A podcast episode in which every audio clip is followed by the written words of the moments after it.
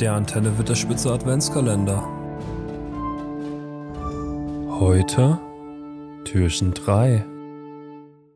Hallo, liebe Hobbits, Zwerge, Menschen und Elben und herzlich willkommen zum Antenne Wetterspitze Adventskalender 2021 und zu Türchen 3. Hier ist euer Aha und das heißt Gaming Time. Und da ich noch ein paar weitere Türchen, in Klammern Spoiler Alert, für euch bereithalte, werde ich mich ranwagen von uh, oh Gott, ah, zu ja, wuhu, fun. Also fangen wir an mit einem Herr der Ringe Spiel, das mir das Gruseln gelehrt hat. Es geht um Herr der Ringe der Ringkrieg. Das ist ein Brettspiel. Oder besser gesagt, ein Brett von einem Spiel. Es ist riesig groß.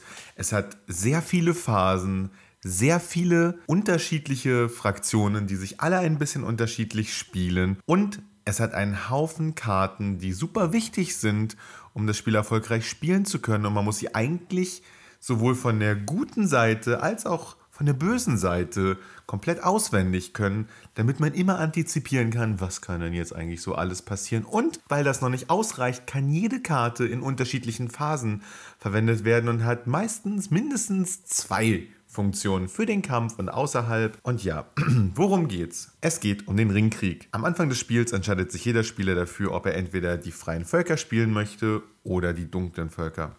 Man kann das mindestens zu zweit spielen, dann ist es klar eine Aufteilung. Oder man spielt es in mehreren Personen, dann kriegt jeder ein Stück der guten Völker oder ein Stück der bösen Völker und die beiden Seiten spielen zusammen. Die guten Völker haben es dabei scheinbar einfacher, denn sie haben das Spiel gewonnen, sobald Frodo mit dem einen Ring einfach mal am Mount Doom angelangt ist. Ich finde einfach den Schicksalsberg ist schön, aber Mount Doom noch viel schöner. Und den Ring dort in das Feuer geworfen hat. Plopp. Andererseits müssen die dunklen Völker, um zu gewinnen, lediglich drei große Städte oder variabel jede große Stadt durch zwei kleine Städte ersetzen. Das sind Punkte im Spiel, aber im Prinzip ist es das. Das heißt, während die guten Völker darauf harren, auszuharren, denn sie können nur bis zu einem gewissen Maß den Fortschritt von Frodo und Sam beeinflussen, sind die Bösen darauf aus, so viel Krieg wie möglich zu gestalten. Und da kommen wir schon zur ersten scheinbaren Ungerechtigkeit. Jede Fraktion hat eine Anzahl an Figuren. Bei den guten Völkern ist es so, sobald alle deine Einheiten von dir rekrutiert und dann im Kampf besiegt wurden, dann ist es das gewesen. Stirbt eine Einheit im Kampf, ist sie weg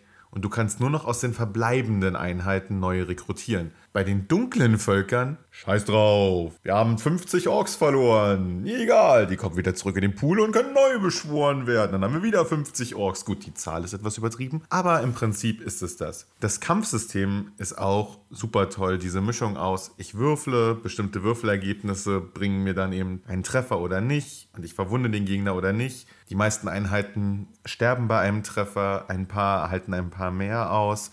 Dann gibt es noch ein paar Möglichkeiten, den Würfel zu beeinflussen, die sehr wichtig und strategisch sind.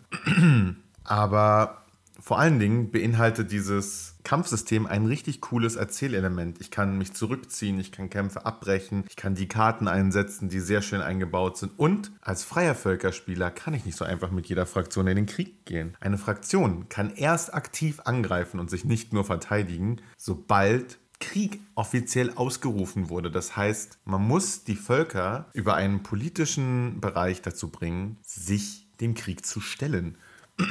Das Problem hat Sauron nicht. Alle seine Verbündeten, alle dunklen Völker von Anfang an, ja, Krieg, Krieg, Krieg, Krieg.